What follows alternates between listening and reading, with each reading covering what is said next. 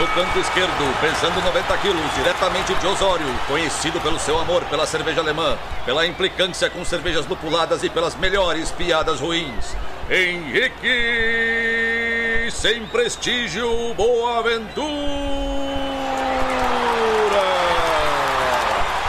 No canto direito, pesando 73 quilos, diretamente de Iraí, o príncipe do azedume, confeiteiro das pastry stouts, senhor das cajuminâncias, Estevão Careca Quitó.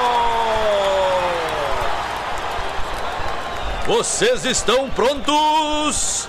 Começa agora o Braçagem Forte!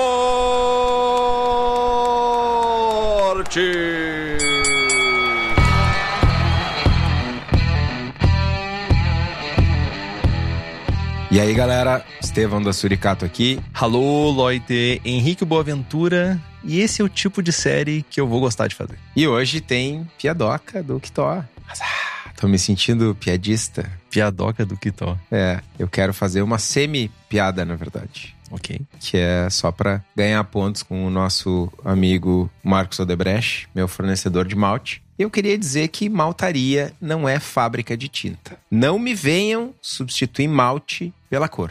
Aconteceu esta semana, segunda-feira, terça-feira, algo assim. Eu pedi Caramunique 3 e a pessoa me mandou no orçamento malte Crystal.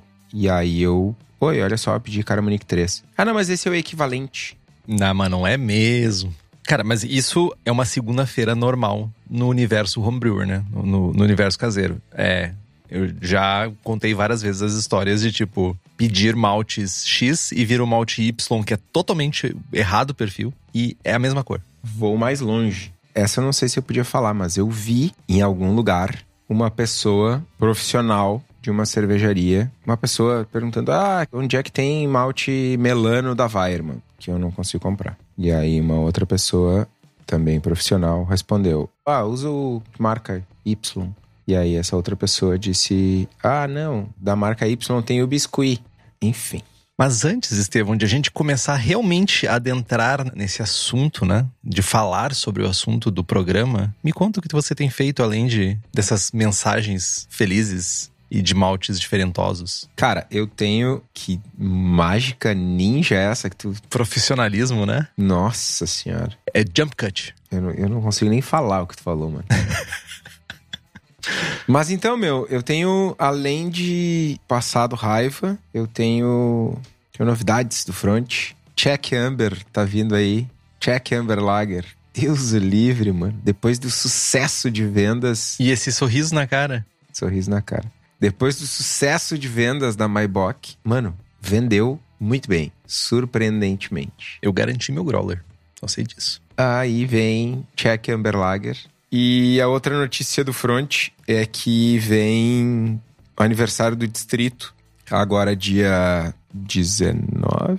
Não, sequelei. É em julho. Segundo final de semana de julho, 16.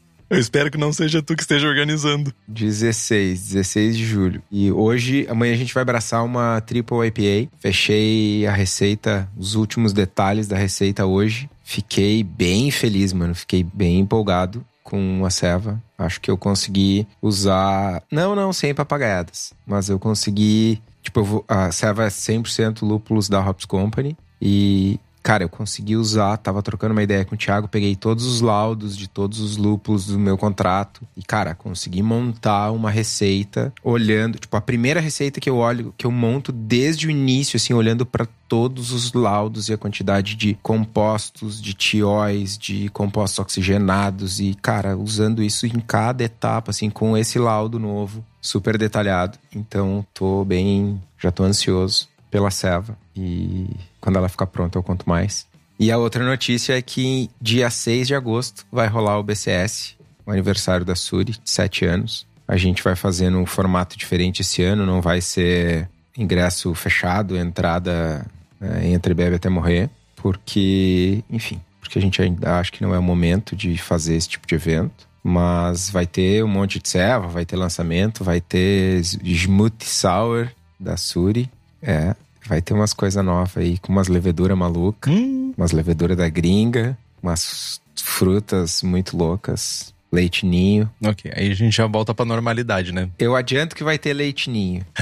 e quero te ver lá, né, meu? Não tem desculpa. Vai ter Jack Amber? Vai ter uma torneira de Czech Pilsner. Bah, eu podia levar a minha torneira, né? Podia servir só Czech Pilsner na torneira. É uma boa, tá? Deveria. Ok. Fica a dica. É isso. O resto é papagaiada. Exato.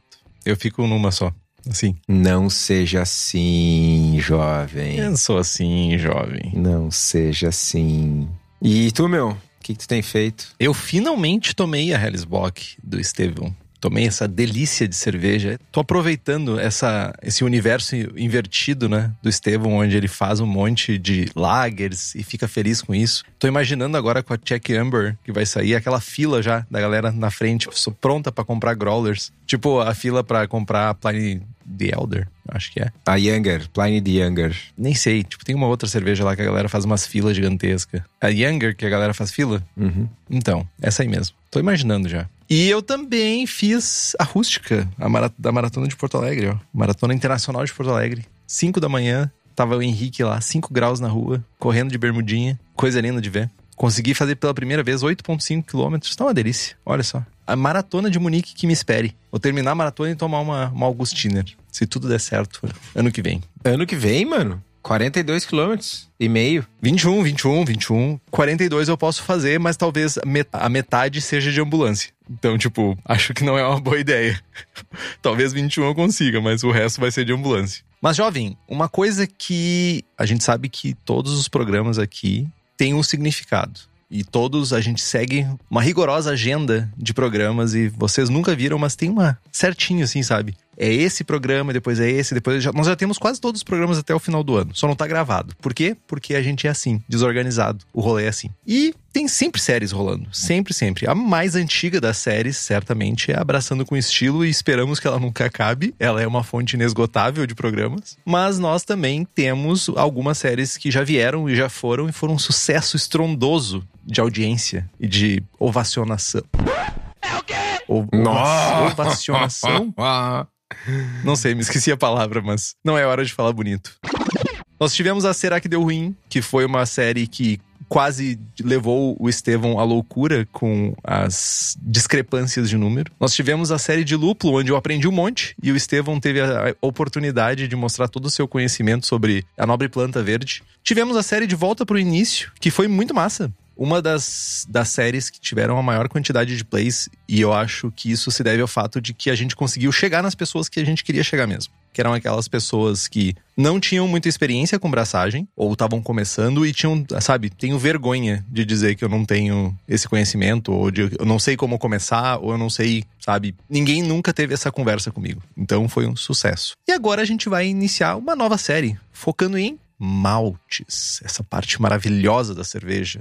Delícia. Já pincelamos um pouquinho sobre esse assunto em praticamente todos os programas que a gente faz aqui, mas a ideia é que a gente se aprofunde um pouco mais em tudo que envolve malte. Então a gente vai dividir o programa inicialmente, aí assim como a série De Volta ao Início, pode ser que se estenda por mais programas, mas os programas iniciais serão Introdução e Malte Base, que é esse que você está ouvindo neste exato momento. Malte Crystal e Caramelo, que será no programa 152. Malte torrado no programa 156. Malte especial, que são os maltes mais diferentosos, no programa 160. Análise de especificação de malte no programa 164 e como substituir maltes e não fazer como o jovem que o Estevão estava falando inicialmente e fazer cagadas, que vai ser o programa 168. Então temos uma longa jornada. Vamos nos abraçar naquele livro Malte. Vamos nos abraçar em vários livros aí. Vamos debulhar, usando um termo bem adequado, vamos debulhar o assunto. E vamos lá, né? Mas antes de tudo, a gente está aqui ao vivo com as nossas queridas apoiadoras e apoiadores que têm muitos benefícios ao apoiar o Braçagem Forte. Aqui a gente tem sorteios de equipamentos, livros, merchans Semana passada a gente teve. Semana passada? Semana retrasada? Eu tô meio perdido. Sorteio do iSpindle. Não, tem mais semanas, né? Não, não. Vai ter essa semana ainda. Vai ter? Vai, tem que ter, né? É a Covid, é a Covid. Tô desmemoriado. É, a gente tem que fazer ele chegar na tua mão para te poder sortear ele. Ele não chegou ainda. Não chegou, não chegou. Eu queria fazer um, um adendo que eu gostaria de parabenizar os nossos apoiadores que ganharam diversos prêmios na competição Aro Rojo no México. Gurizada mandaram muito bem, representaram demais. Ficamos todos, não só eu e Henrique, mas a galera toda no grupo de apoiadores ficou muito feliz. Parabéns a vocês e vem promessinha em algum momento do futuro próximo teremos um hall da fama, algo no site do Braçagem. A gente ainda tá pensando em como fazer, mas a gente quer dar um salve para vocês e listar as premiações da galera lá. Então, mais uma vez, parabéns. Além disso, temos merchans exclusivos para os apoiadores, participação no melhor, tido por muitos, o melhor grupo de WhatsApp cervejeiro do país. Então, se vocês querem ter acesso a tudo isso e acompanhar as gravações ao vivo sem cortes, é só fazer como o Alain Jorge, a Camila Vec, o Carlos Alberto Poitevin, o Diogo Longo, o Fábio Luiz Bossada, o Felpe, o Felipe Lécio, o Gabriel Martins, o Christopher Murata, o Luiz Henrique de Camargo, o Rodrigo Cervelim, o Thiago Gross e a Welita de Oliveira Ferreira e mais um secto de outras pessoas mais. É só nos apoiar pelo link apoia.c barra abraçagem traço forte. O link está aqui no post.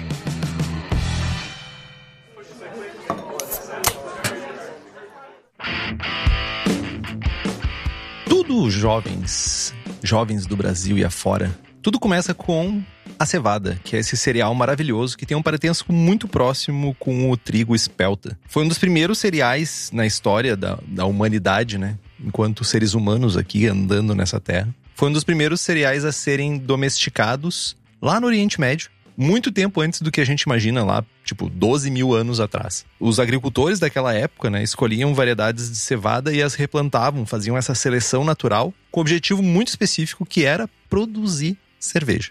Você pode estar achando que isso é uma bizarrice, mas eu vou explicar. Com essa seleção foram criadas variedades que eram perfeitas para o processo de fabricação de cerveja, porque tinha uma carga proteica baixa, tinha um teor de glúten reduzido e as cascas, o tipo de casca que aquele cereal específico tinha, permitia um processo de filtragem sem sofrimento. E não é invenção na minha cabeça, sabe? Algumas pessoas podem achar isso, mas a, a verdade é que a cevada com essas características que eu mencionei antes elas não servem muito para alimentação. É muito melhor para alimentação que ela tem uma carga proteica grande. Mas para cerveja já funciona muito bem. Então, os agricultores do seu tempo, eles já sabiam o que eles estavam fazendo. Então, tu soma A mais B e fica fácil enxergar que esse tipo de domesticação foi proposital e foi feito para fazer cerveja. A cevada ela tem uma classificação por número de grãos em cada lado da haste. Então, quando a gente vê aquela fotinho de uma haste de cevada, cada um dos lados ali, geralmente é uma cevada de duas fileiras. Isso caracteriza a cevada, né? Então a cevada ela vai ser de duas fileiras, que também é conhecido como Ordium Distintum. Hoje eu vou exercitar um pouquinho meu latim. Que é um nome. Ordium é um nome bonito, diga-se de passagem. Eu achei elegante. E é a forma original da cevada primitiva, né? Essa é a primeira cevada, ela era de duas fileiras. E ela tem esse baixo teor de proteínas. Nós temos a de quatro fileiras, que se chama Ordium Tetrasticum, que é muito pouco utilizada para fabricação de cerveja ou para consumo mesmo. Ela dá naturalmente, mas ela não é plantada como parte de um processo de agricultura para ser, sei lá, manuseada, não sei, processada. E temos a de seis fileiras, que também é conhecida como Ordeum vulgari, que também, diga-se passagem, é outro nome que é bonito. Tem uma proporção de cascas e de proteína maior que a de duas fileiras, não são a maior essas duas coisas, né? Tanto a quantidade, a proporção de cascas e a quantidade de proteínas maior não é a maior das maravilhas para fazer cerveja, né? Aumenta a turbidez, aumenta a distringência, mas tem um teor mais alto de enzimas que permite fazer cerveja com cereais não maltados e não sofrer com a conversão. Então a cevada de seis fileiras ela prefere climas mais quentes e já a de duas fileiras prefere um clima mais temperado. Então aí tem uma diferença de onde se produz mais malte com cevada de duas fileiras ou com malte de com cevada de seis fileiras. E uma coisa interessante é que a cevada que é produzida aqui na América do Sul, ela tende a ter um teor proteico baixo, dado ao tipo de solo que a gente tem. Então ela é a mais adequada para fazer cerveja. Antes de continuar no tema, eu tomei um, um puxão de orelha fortíssimo aqui do nosso homem do futuro, o Alan. Eu li o nome dele errado falha minha, peço desculpas. Alan George. E é George como o ex-presidente dos Estados Unidos. Então agora eu vou lembrar sempre. Alan George. George Washington. É, ou W. Bush. Washington. Enfim, feita a correção. Buenas. Falamos do que é a cevada, né? De onde vem e tal, para onde vai. E agora vamos falar um pouquinho. vamos falar um pouquinho do que, é o malte. Né? Uma coisa que precisa ficar muito clara, muito nítida, é que a cevada in natura é praticamente sem sabor e de difícil processamento ou de moagem, já que ela é muito dura. Tipo, nas palavras do Henrique, ela é dura feita uma pedra. Mas quando o cereal se transforma em malte, né, quando ele passa pelo processo de malteação, acontecem tantas mudanças que habilitam a cevada malteada a ser usada para fabricação de cerveja. Em linhas gerais, o malte é um cereal que brotou e que logo em seguida foi seco. Né? Esse malte ele tem uma textura mais quebradiça, ele tem um teor de enzimas multiplicado né? E o amido do cereal ele está acessível para ser convertido em açúcares mais simples. Né? Além disso, a casca ela se solta, se libera mais facilmente e que é algo que a gente busca tanto no processo para que ela funcione como um elemento filtrante. Somente cevada malteada, oh, perdão, somente cevada selecionada ela passa pelo processo de malteação. Existe um processo rígido de seleção e com possibilidade de recusa aí de lotes inteiros por não conformidade com os padrões esperados. Faz todo sentido, inclusive. Tem variedades, inclusive, de cevada que são cultivadas para outros fins e que não são adequadas para virarem malte quando eu tive a oportunidade de visitar a maltaria da Weiermann em Bamberg, durante a visita que eu fiz na maltaria, uma das coisas que falaram é que isso, quando chega o caminhão, a primeira coisa que é feita, mesmo que seja uma fazenda que já produz cevada há anos, décadas, todo caminhão que chega é feita uma coleta em três pontos da carga da cevada. É feita uma análise desses três pontos e somente se passar nos três pontos que a carga é aceita. Não é incomum recusar uma carga inteira de cevada quando chega o caminhão na maltaria. E é uma. Imagina que bizarro, né? Isso é um padrão rígido. Deve ter brasileiros lá na Alemanha para eles fazerem isso. Meu, brasileiro. Isso aí é porque deve ter uma parte da safra, do lote, enfim, que tá meia roda e o cara bota lá na meiuca do caminhão para dar uma escondidinha. Aí os caras coletam em três pontos, porque, né, se tem placa, tem história. É mais ou menos por aí. Exatamente. Toda regra vem de uma triste história, né? Mas falando um pouquinho sobre esse processo de malteação, né? O Estevão falou sobre o malte e a gente precisa entender um pouquinho sobre o processo de malteação. Eu não creio que a gente vai virar uma maltaria, mas eu acho que entender é legal porque vai habilitar a gente a buscar mais informações sobre algumas coisas que a gente fala sobre malte, sabe? O processo de malteação é como se o que eu faço para esse grão safado, duro, imutável, se transformar numa coisa mágica. É isso que a, que a malteação faz. E a gente vai ensinar isso de alguma forma. O processo de malteação ele tem o objetivo específico de tornar o amido que está presente né, dentro desse grão mais acessível para nós que queremos de alguma forma manipular esse amido através de enzimas e transformar em açúcar. Tudo começa com a cevada sendo encharcada com água até que ela tenha absorvido em torno de 50% do peso original em água e que as radículas comecem a aparecer na base da cevada. Radículas vão ser as pequenas raízes, para quem já fez aquela experiência do feijão em casa, de botar o feijãozinho no algodão e, e molhar, e tu vai ver que começa a sair umas pequenas raízes. Aquilo são as radículas. A cevada então é drenada e movida para um lugar que se chama sala de germinação. Eu tive a oportunidade de conhecer, é bem massa, é bem sufocante. É onde vai acontecer realmente a malteação, nessa sala de germinação. A cevada é mantida em níveis controladíssimos de temperatura e umidade, por isso que é meio sufocante, porque é, é mais quente e é bem úmido. E de tempos em tempos, essa cama de cevada ela é revirada. Tem vários garfos que vão revirando e torcendo num processo cíclico por algum tempo para fazer com que tenha uma uniformidade, já que essa germinação vai gerar calor. Esse processo gira em torno de quatro dias, e aqui a gente, no final desse processo, a gente vai ter o que a gente chama de malte verde. Depois desse processo, o malte verde é movido por uma secadora ou uma estufa, é, por uma kiln, que eu não sei como traduzir isso corretamente para português, mas eu acho que secadora e estufa são bons nomes, onde vai ser seco a temperaturas entre 50 e 70 graus até que se tenha somente 4% de umidade. Acabou esse processo, chegou o que a gente chama realmente de malte base. Aqui a gente já tem um malte base pronto. Depois pode ter N processos, mas aqui a gente já tem um malte pronto.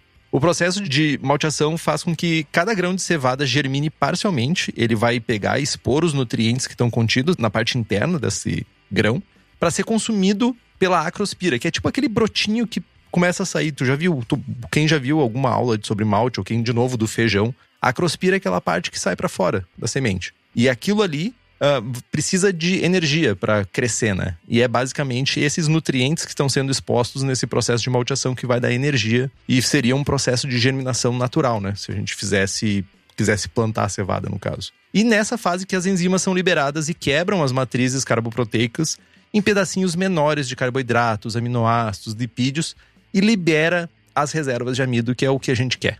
O principal que a gente quer são as reservas de amido. Vai tirar de dentro de uma cadeia que deixa isolado de certa forma e essa quebra vai expor. O Palmer tem uma analogia bem legal para isso. Uh, a parede celular é tipo uma sacola e dentro tu tem os grânulos pequenos, que seriam as balas, e os grânulos grandes, que seriam os pirulitos, de amido. E eles são compostos basicamente por beta-glucanos, pentosanos e algumas proteínas. Então, basicamente, o que a gente está fazendo é rasgar a sacola e expor toda essa desgraça para fora. Essa analogia não é das melhores, né? Não, eu prefiro a da árvore. A da árvore. Brother Palmer. Ah, o cara não pode acertar todas, né? Não. Mas eu tentei, né? É. A gente tem que botar o nome dele aqui para dar um pouquinho mais de. Como é que chama? De, de peso no que a gente tá falando. De credibilidade. Exato. Boa. tipo assim, eu li o How to Brew, sabe? Cara, mas impossível, impossível, né? Tu falou em credibilidade, eu me lembro automaticamente da Hops Company, velho. É, cara, não tem como a gente falar de credibilidade sem falar da Hops Company, que é a empresa que traz os melhores. Já fiz um jabá no início do programa, é a empresa que traz os melhores lúpulos para o mercado brasileiro. Eles são especializados em fornecer lúpulos selecionados diretamente das fazendas. Só para ter uma ideia, na Triple IPA que a gente vai produzir amanhã, eu me superei, vamos usar seis lúpulos diferentes de quatro fazendas diferentes. E todos eles selecionados pela Hops Company lá, em loco e esses lúpulos são trazidos para cervejarias aqui no Brasil. Eles visitam os produtores, buscam novas variedades, escolhem os melhores lotes e né, os que se destacam sensorialmente. Então, se vocês têm interesse em usar, assim como eu, os lúpulos da Hops Company nas suas cervejarias, é só entrar em contato pelo site hopscompany.com ou pela página da empresa no Instagram. Lembrando que agora todos os lotes que a Hops Company traz têm uma análise, mano, arrisco dizer que muita gente vai precisar dar uma estudada a mais para extrair todo o potencial de informação que tem nos relatórios, nos laudos dos lúpulos. É muito massa. Vale muito a pena. Eu preciso falar uma piada, porque é provavelmente uma piada, né? De mau gosto, mas. Eu estava escutando a rádio esses dias. Rádio. Sabe rádio? A rádio. E uma das propagandas era sobre uma cerveja de uma cervejaria que eu não falaria o nome, mas o nome da cerveja era Crema. Procurem. Cream Ale. Crema. Somente crema. E essa cerveja vai sete maltes e sete lúpulos para fazer uma cerveja mais cremosa. E eu assim, parabéns departamento de marketing. Ai, tá, passou. Crema. Crema, crema, cremogema. Alguém falou cremogema esses dias e eu lembrei de, da propaganda da cremogema. É cremo, cremo, cremogema.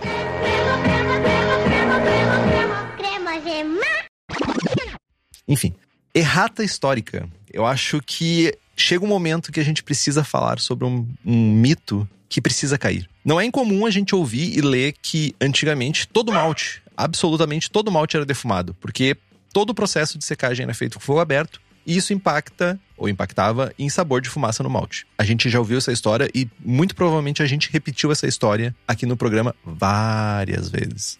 Esse mito vai cair. Sim, esse processo de secar malte em fogo, com fogo aberto, com fumaça, era muito comum, principalmente porque ele era o processo mais rápido e mais barato. Entretanto, porém, não obstante, ele não era o único processo de secar malte. O grande problema que a gente tinha é que nas Europa, lá na, no velho continente, como é chamado, no berço do processo de malteação, de certa forma, na verdade o berço é na, no Oriente Médio, mas vamos falar da Europa. Uh, o clima não permite, durante o ano inteiro, que a gente faça uma secagem de uma maneira mais natural. Do contrário, a gente ter, se fosse realmente esperar somente por épocas quentes, a gente teria processos de malteação ocorrendo somente no verão. Então, lá no início, quando tudo era mato, provavelmente o malte era seco ao sol, espalhando ele numa superfície e esperando o astro-rei fazer a parte que ele tinha que fazer, que era tirar a umidade dos, da, do malte, né? Mas existiam variedades de malte menos antigas, como o Luftmaus, que é um malte seco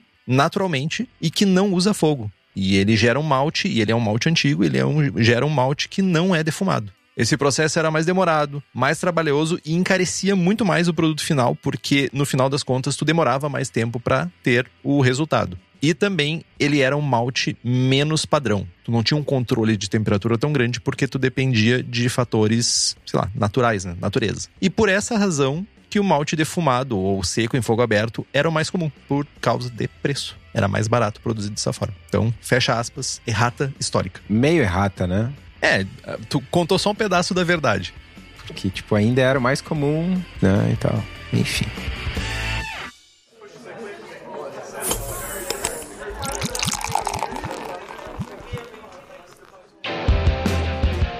Vamos lá, vocês já devem ter ouvido falar várias vezes, diversas vezes, sobre grau de modificação de malte. Em linhas gerais, a modificação do malte é o grau, a intensidade que as enzimas quebram as paredes celulares e expõem os grânulos de amido para serem usados pela planta que está crescendo. O indicador do grau de modificação é o tamanho da acrospira. Né? O embrião ele começa a se desenvolver e a acrospira ela vai crescendo pela borda do grão do lado de dentro até que quando o malte totalmente modificado é quando a acrospira vira de fato um broto e sai do grão. Tipicamente aí a gente está falando de um malte modificado, bastante modificado na faixa de 75 a 100%, tá? Também outra forma de aferir se tem um grau de modificação alto é apertar o grão e ver se ainda tem parte do grão duro. Só que aí tem um, não é bem um mito, mas tem um, um falso cognato aí, que é muitas vezes se fala que ah, no passado, os maltes eram piores. Hoje a gente tem maltes bem modificados e, e,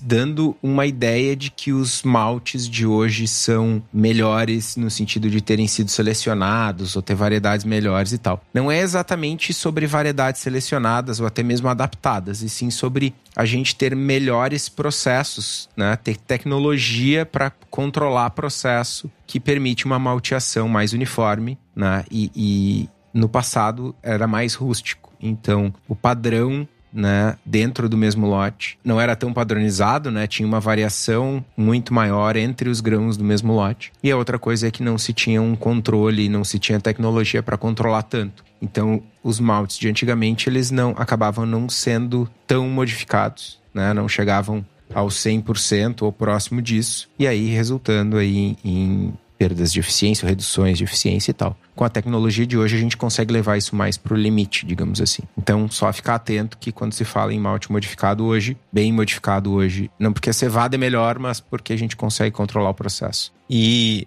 de certa forma, antigamente se colocava muito a responsabilidade né, sobre o controle do malte na mão do cervejeiro, né? Do mestre cervejeiro, da pessoa que estava fazendo a cerveja. Porque ela precisava entender mais o malte e a relação com a maltaria para entender o que estava sendo entregue e como que aquele malte não tão padronizado como a gente tem hoje em dia ia reagir dentro do processo dele na cervejaria. Então é uma coisa realmente que faz sentido. Tu tinha um processo menos padrão, então, o cervejeiro que estava fabricando a cerveja precisava lidar melhor com aquele malte e com as imperfeições e com as não tão bem transformadas coisas naquele malte. Bem interessante isso. É, até hoje na indústria, os cursos, né, os, os grandes cursos aí fora do país e tal, são cursos de mestre cervejeiro e malteiro, e que é quase uma coisa só. É, eu acho que o curso da, da Weichstefaner, Weichstefaner ou é o outro aquele de Berlim, não me lembro, que tu para se tornar mestre cervejeiro mesmo, tu recebe uma spec do malte e tu tem que fazer o processo de malteação, tu recebe na verdade uma spec do grão, do cereal, e tu tem que fazer o processo desde a malteação até o copo. Então é desde o início até o fim tu tem que fazer saber fazer isso manualmente no papel. Massa.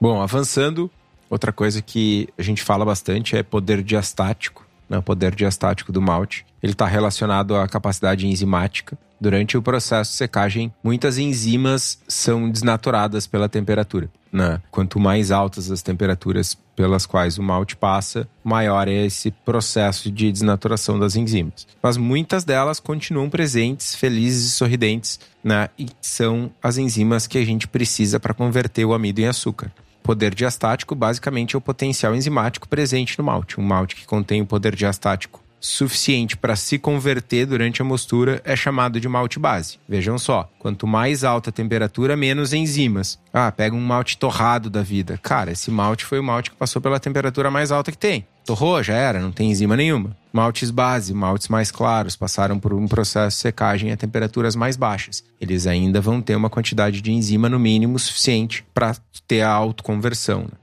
Uh, o poder diastático é medido em graus Lindner ou ainda em, em unidades.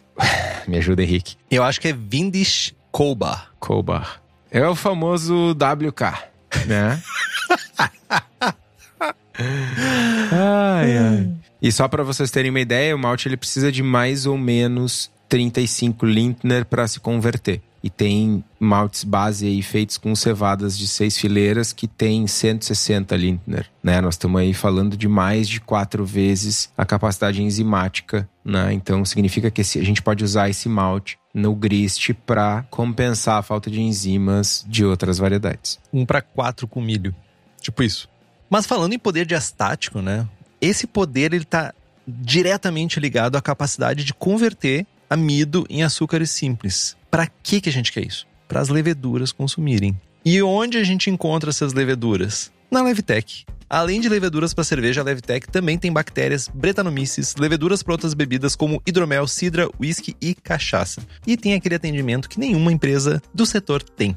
E para Chique Profissional, a Levtech oferece mais de 50 tipos de levedura, consultoria em boas práticas de fabricação, controle de qualidade, montagem de laboratório, treinamento de pessoal e banco de leveduras, que é excelente. Então entra lá no site levtech.com.br e faz as tuas compras.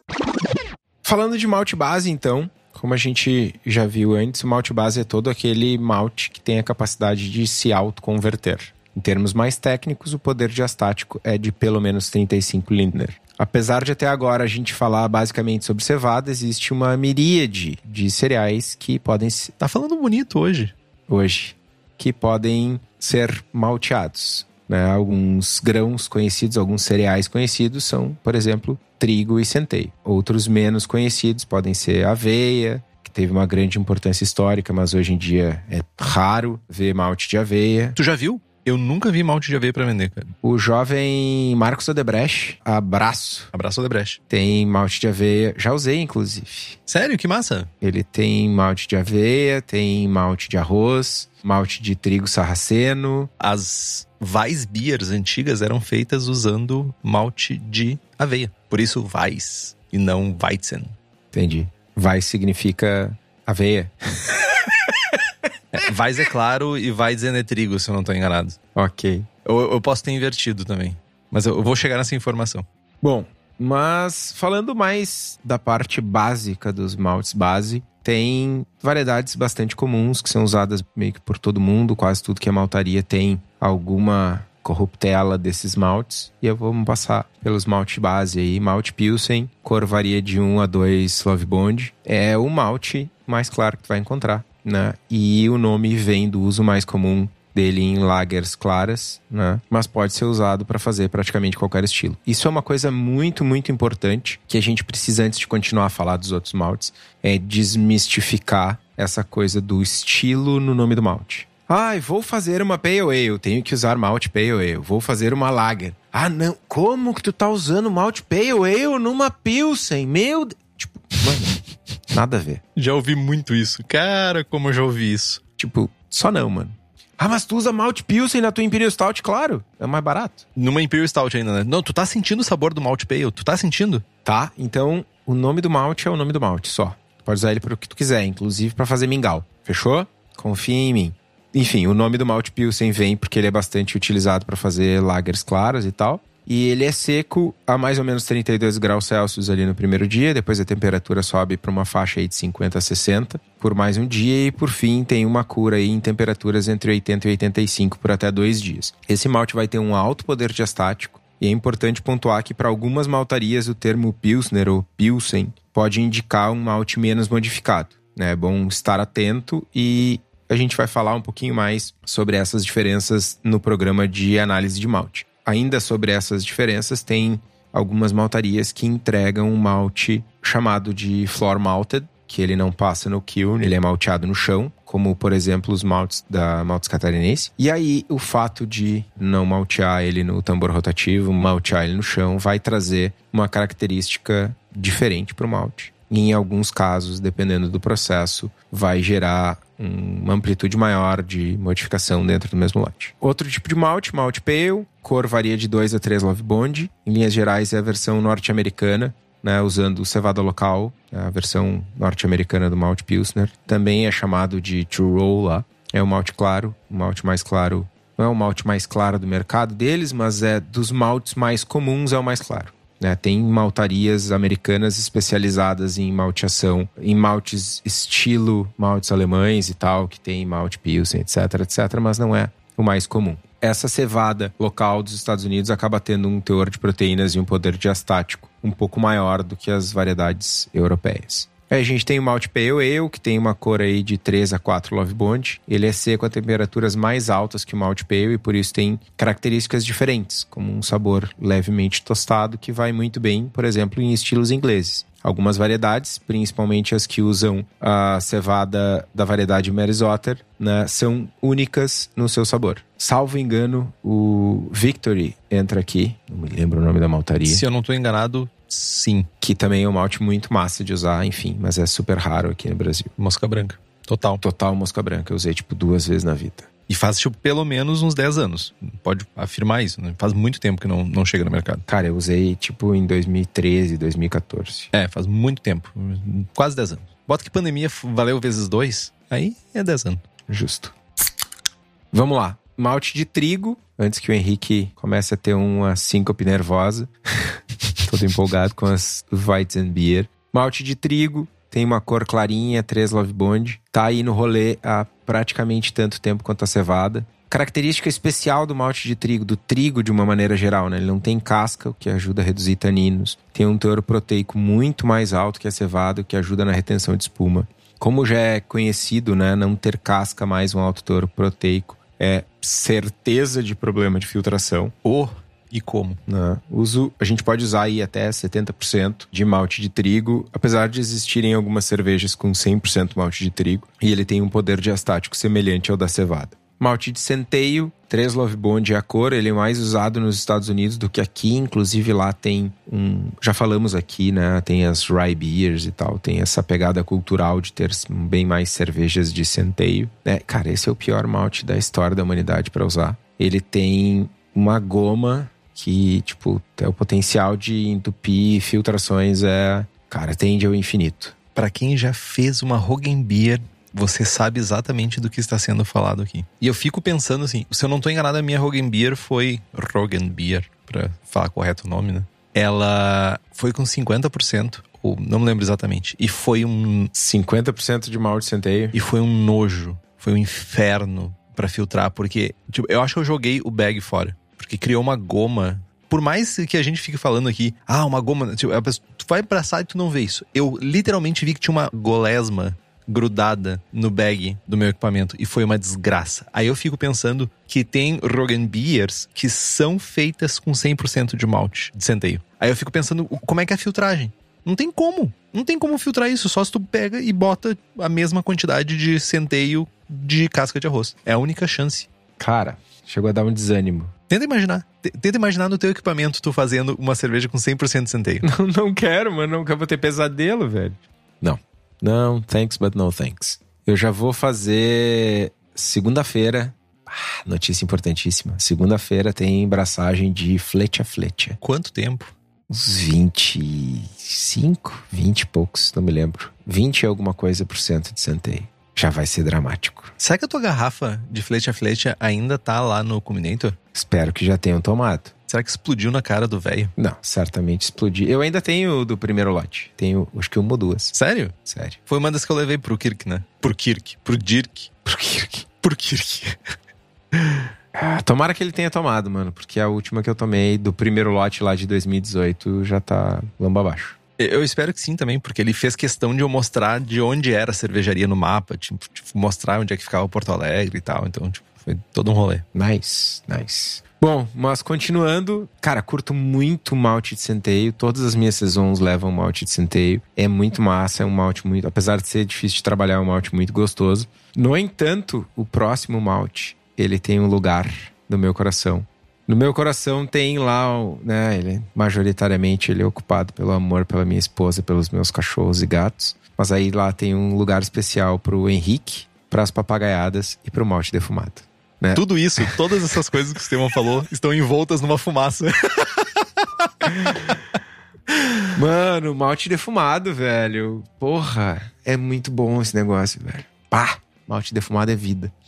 A cor dele varia entre 2 e 6 Love Bond. Basicamente é um malte de uma cevada de duas fileiras que teve um processo secagem cura feito com fumaça da queima de madeira ou que foi posteriormente exposto à fumaça. Apesar do tipo de secagem, ele tem um poder eh, diastático suficiente para autoconversão. Eu consigo ouvir algumas pessoas falando, mas a Mertzen da Schlenkerla é tão escura como que é feita somente com malte defumado e chega naquela cor. A Schlenkerla é um capítulo à parte. Ela defuma o próprio malte dela, o processo de defumação é bizarramente extremo, assim, tipo, na quantidade de fumaça que é empregada para isso. E a, o próprio uso da madeira que é utilizada, o processo que é utilizado, segundo o, o próprio jovem que é o da sexta, sei lá, décima sexta geração de mestres cervejeiros da Schlenkla, é sexta, eu acho, falou que ele é mais escuro e faz parte do rolê. Basicamente isso. Os maltes defumados, tradicionalmente, eles são defumados com faia, com beechwood. No entanto, existem maltes de trigo defumados com carvalho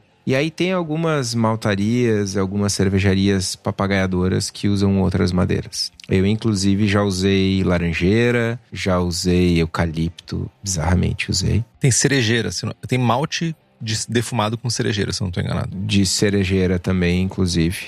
Né? Então, mas o mais comum é faia. Mais um próximo malte base. Esse, esse quase não é base, né?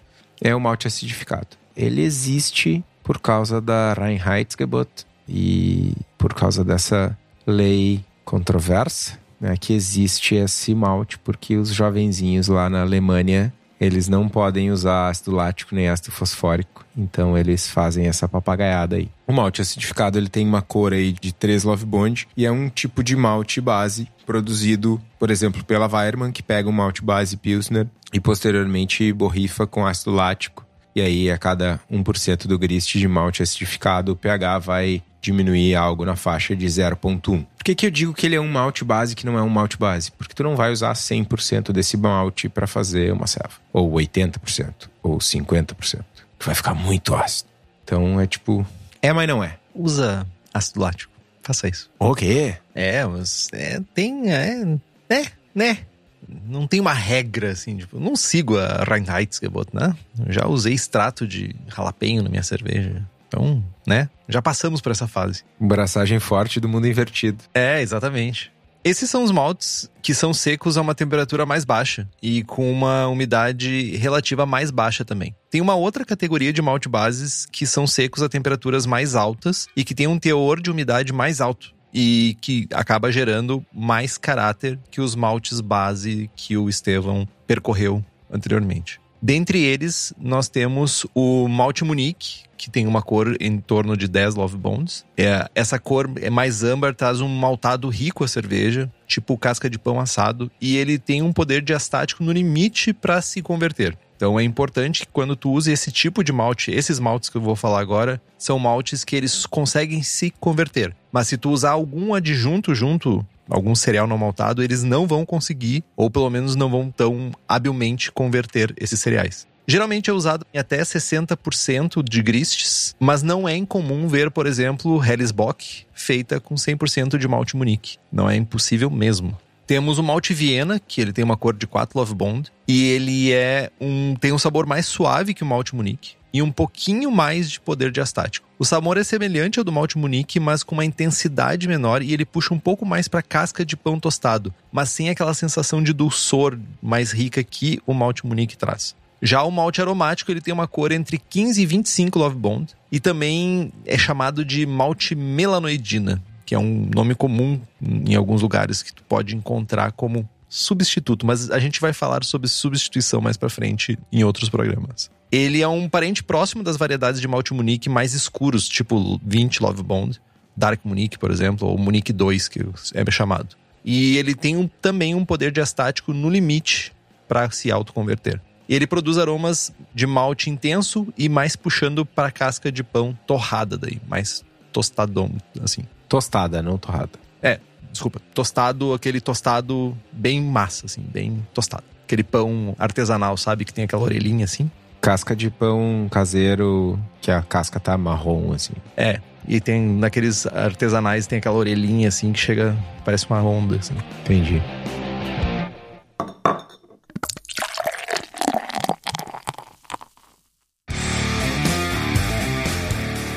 Existem ainda dois maltes que, por alguma razão, se encontram na literatura como malte base, mas que não têm poder diastático suficiente para autoconversão, então vale a pena a gente separar eles aqui também. Malte Amber, que vai aí de 20 a 40 Love Bond, pode ser encontrado como biscuit e traz um sabor de biscoito assado. E Malte Brown, que tem uma cor aí de 60 Love Bond, que eu acho um malte absurdamente massa. Gosto muito dele, tem um caráter mais seco, por vezes até um pouquinho amargo, não tem dulçor, né? E é muito comum em versões históricas de porters e stouts, mas dá para usar em brown ale, enfim. É um malte bem massa. E ele é um malte que sofre um pouco com padronização. Né? Inclusive é difícil de encontrar exemplares, tem muitas maltarias que não tem e tal. O malte brown, ele é um exemplo um malte que ele é refém do processo e ele se tornou famoso porque o processo dele é ruim. O malte brown é um malte pouco padronizado. O brown vem um pouco disso. O processo de secagem tinha características diferentes. Acho que tu já falou bastante sobre o malte brown, sobre o teu amor por esse malte, de certa forma, e pouco empenho nas maltarias em disponibilizar pra gente esse malte. Mas ele é um exemplo de um processo ruim que gerou um produto que as pessoas querem usar. Olha que interessante. É, nem tantas pessoas querem usar assim, infelizmente. As pessoas corretas querem usá-los. Ele. Ok, obrigado. Obrigado pela parte que me toca. Mas, falando em maltes difíceis de encontrar e, cara, processos pouco padronizados e tal, nada disso existe na cerveja da casa. Muito antes, pelo contrário. A cerveja da casa tem todos os maltes disponíveis. E os melhores. E as melhores variedades. E, além de tudo, entre os dias 17 e 21 de junho, daqui uns dias, a cerveja da casa tá com promoção, que é a promoção Mestre Cervejeiros Caseiros. No dia 19 do 6 é comemorado o Dia do Mestre Cervejeiro e para homenagear os clientes que são mestres cervejeiros das suas casas, a Cerveja da Casa selecionou equipamentos com desconto para dar um upgrade nas nossas braçagens. Então tem beer maker, moinho, enchedor, cesto e diversos outros produtos com até 20% de desconto. Para essa promoção, inclusive, teremos um cupom exclusivo para o Braçagem Forte que dará 5% de desconto extra em qualquer produto do site até o dia 30 de junho. E o cupom é o MESTREBF. Tudo junto, em maiúsculo. Então, para quem é da região metropolitana de Porto Alegre, é só dar um pulo no espaço da Cerveja da Casa na rua Paracatu 220, no bairro Igara, em Canoas. E para quem não é, para quem não tem a felicidade de morar aqui, não que Porto Alegre seja um lugar legal, mas é perto da Cerveja da Casa. Então, para quem não é daqui, cervejadacasa.com. Lembrando ainda que a gente tem receitas do Braçagem Forte, American IPA, Double IPA, Hazy IPA, American Porter, Goza, Ordinary Bitter e a famigerada, famosa Rauch Beer. Corre lá, garante a tua receita e o link tá aqui no post. Queria falar alguma coisa, Henrique? 5% de desconto hoje em dia é um frete, tá? Então aproveita. Vi várias pessoas dizendo, é hoje que eu compro o meu moedor. O meu moedor de rolos. Meu moinho de rolos. É hoje. Então aproveite. Só isso que eu queria dizer. E para quem se empolgou, acho que não vão ser muitos, porque a galera se empolga mesmo com lúpulo, né? Mas, ok. Pra... Shots fired. Uh, para quem se empolgou com o tema maltes e que não quer esperar o final da série e quer adiantar os estudos, pesquisar, ler, se aprofundar loucamente nesse assunto tão conquista e cativa o Henrique, a gente tem três livros para indicar. O Malte, do John Mallett, que é mestre cervejeiro da Dells. O How to Brew, do brother Deus Palmer. E o Master in Homebrew, do Randy Mosher. Malt é para quem quer fritar. Eu quero fritar em processo, eu quero fritar em história, eu quero fritar em tudo isso aqui. Vai no Malte. Eu quero saber um conteúdo legal que vai me habilitar e vai me dar um pouco de informação mais profunda. Aí tu vai no How to Brew. Eu quero entender como que eu uso os maltes para construir receita, como é que eu que tipo de malte base dá que sabor e que malte especial dá outro tipo de sabor. Master em Homebrew. Essa é a regra. É uma boa regra. É uma boa regra. E tem gente que vai querer ir para um lado e tem gente que vai querer ir para o outro e essa a beleza do nosso universo. Consideramos então o objetivo atingido? Conseguimos falar sobre um pouquinho sobre malte e falar um pouquinho mais sobre malte base, Estevam? Cara, eu acho que sim, mano. A gente. O mais importante nesse momento, nesse primeiro episódio, não é nem tanto falar de. Ah, como é que é a Crospira, que não sei o quê mas é tocar um pouco mais na prática, né? E quando a gente fala de malte base um por um e o que, que cada um traz, e cores, substituições e tal, acho que a galera consegue trazer isso mais facilmente, né? Meio desmistificado e numa maneira fácil de entender para os seus respectivos processos. Então, acho que esse é o principal objetivo, né? É que as pessoas façam melhores cervejas com menos sofrimento e mais diversão. Então, acho que a gente está no caminho certo. O Guilherme Amaral falou que tem alguns maltes base mais modernosos de maltarias que valeria a pena tocar. E talvez isso sugere um programa lá no final, falando sobre a New Wave of Base Malts. Vamos colocar dessa forma, assim.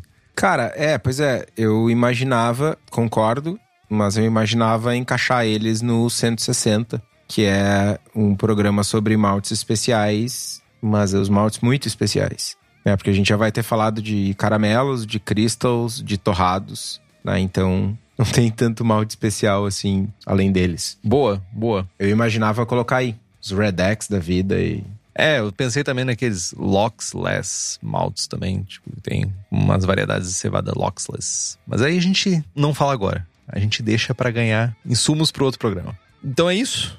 Compre os livros que estão no post, nós ganhamos uma porcentagem, você não gasta um centavo a mais por isso. Compre também as camisetas do Braçagem Forte na nossa lojinha. Temos também o boneco, não é esse que eu estou usando da maratona. O link está no site. Curta nossa página no Instagram e no Facebook e assine o feed. Estamos também no Spotify, Google Podcasts, Deezer e praticamente todos os agregadores de podcast e de música, enfim.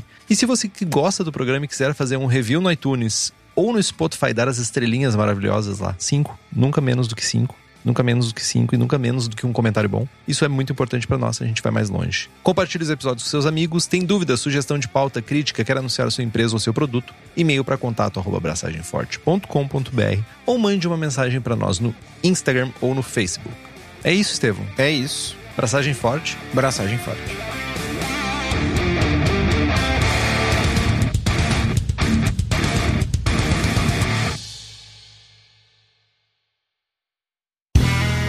Este podcast foi editado por Play Áudios.